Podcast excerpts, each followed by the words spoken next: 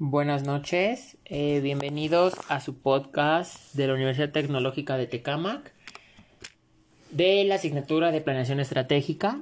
En, el episodio de hoy trataremos el tema de matrices estratégicas. En episodios anteriores ya platicamos sobre los temas en torno de la empresa y planeación normativa.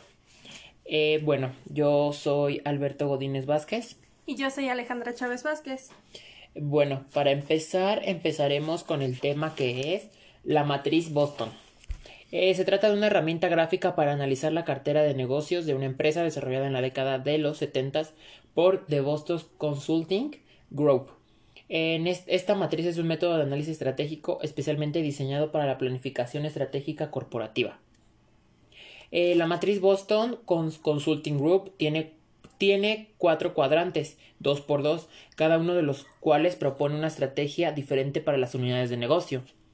Eh, dichas o dichos cuadrantes son la estrella, que es el gran crecimiento y gran participación de mercado, y se recomienda potenciar al máximo dicha área de negocio hasta que el mercado se vuelva maduro. Eh, la interrogante, que es el gran crecimiento y poca participación de mercado. Eh, hay, que evaluar, hay que evaluar la estrategia de, dicha área o en dicha área, que eventualmente se puede convertir en una estrella o en un perro. Eh, la vaca, que es el bajo crecimiento y alta participación de mercado, y se trata del área de negocio que servirá para generar efectivo necesario y así crear nuevas estrellas.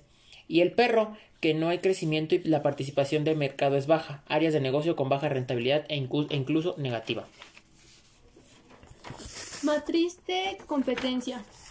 La matriz de competencia tiene como principal objetivo la, verificación de alineación del profesional que ocupa u ocupará el cargo con su competencia, que están vinculados a los objetivos estratégicos de la empresa, ayuda a definir los estándares de reclutamiento y selección, evaluación del desempeño y reconocimiento. Algunas de las competencias que pueden figurar en la matriz son trabajar centrado en los resultados, buscar autodesarrollo, trabajar en equipo, se centra en la necesidad de los clientes, valorar la calidad de los servicios, tiene proactividad, actúa con madurez, trabajar bajo presión, tiene capacidad de liderazgo. El otro es el diamante de Porter. El diamante de Porter es un método de estructura eh, de, la que las de las empresas que aumenta el beneficio de las mismas. Fue desarrollado por el economista Michael Porter en 1990. Eh, dicho diamante eh, analiza lo que son las ventajas competitivas o razones del por qué no las tienen. Los cuatro componentes más importantes del diamante de Porter son condiciones de los factores. En este atributo del diamante de Porter consideramos la escasez como fuente principal de ventajas competitivas. Porter rompe con la teoría clásica donde el comercio se basa en factores de producción, siendo por, para Porter esto mucho más complejo. Los factores de producción con los que cuenta una empresa no vienen dados, sino deben crearse mediante la innovación, creando factores de producción avanzados y especializados en la industria en la que estamos ocupando. Los factores de producción en grandes categorías genéricas como los recursos humanos, los recursos físicos, el conocimiento, el capital, la infraestructura. Eh, también tenemos lo que son las condiciones de la demanda, que es la composición de la demanda que permite que las empresas creen su mercado dando respuesta al consumidor.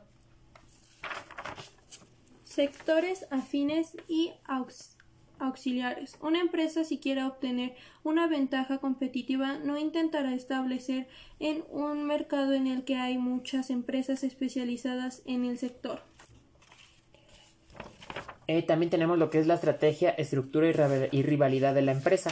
Este punto trata de la intensidad con la que el mercado obliga a competir a las empresas de forma agresiva, innovadora y global. Eh, otra estrategia sería el FODA, la matriz FODA es una herramienta de análisis que se puede ser aplicada a cualquier situación, individuo, producto o empresa que esté actuando como objeto de estudio. En un momento determinado del tiempo, permite conformar un cuadro de la situación de los objetos, persona, empresa u organización, etc., permitiendo obtener un diagnóstico preciso que permite en función de ello Eh, es el, esto es el nexo que permite el análisis de los ambientes interno y externo de la empresa hacia la formulación y selección de estrategias. El primer objetivo primario del análisis FODA es obtener conclusiones sobre la forma en la que el objeto estudiado será capaz de afrontar los cambios y turbulencias en el contexto de la empresa.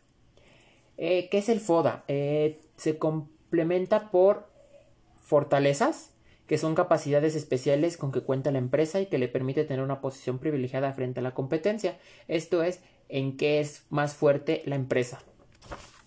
Otro es oportunidades, factores que resultan positivos, favorables o explotables que se deben descubrir en el entorno en el que la empresa se encuentra. Esto quiere decir que son todos esos factores que pueden formar una oportunidad para nuestra empresa. Eh, está también lo que son debilidades, factores que provocan eh, una posición desfavorable frente a la competencia, recursos de los que se carece, habilidades que no, se poseen que no poseen actividades o que no se desarrollan positivamente. Las debilidades son, son eso, lo que le hace débil a una empresa y pues se desarrolla positivamente, este, negativamente. Amenazas. Situaciones que provienen del entorno y que pueden llegar a atentar incluso contra la permanencia de la organización. También tenemos lo que es la matriz de la vulnerabilidad.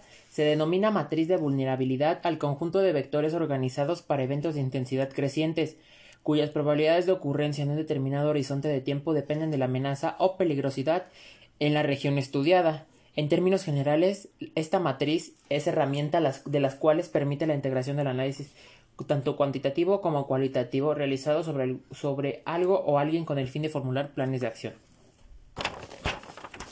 La vulnerabilidad depende de la posibilidad de ocurrencia o de frecuencia del evento, medidas preventivas adoptadas, factibilidad de propagación, dificultad en el entorno condicionada por la protección pasiva o activa de las aplicadas. La vulnerabilidad física o estructural, construcción física y características de seguridad o inseguridad que ofrezcan a los trabajadores. Vulnerabilidad social, conocimiento y entendimiento de, de, los trabajadores para enfrentar situaciones de alarma o emergencia en su trabajo. Análisis de escenarios. El análisis de escenarios en la valoración de inversiones es una, es una metodología que permite estudiar las situaciones de riesgo o incertidumbre en la toma de decisiones relacionadas con la inversión atendiendo a la probabilidad de aparición de diferentes alternativas. Tipo de escenarios. Análisis establecido.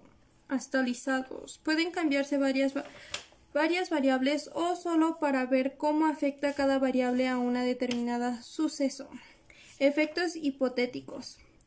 Planear casos hipotéticos y planear qué ocurrirá. Eventos actuales o externos. Casos extremos. Test de estrés es una extensión de los eventos extremos. Eh, bueno, pues este fue este episodio.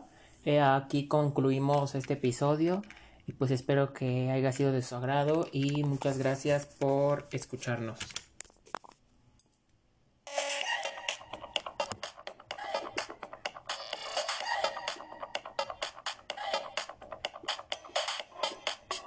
Hasta la próxima.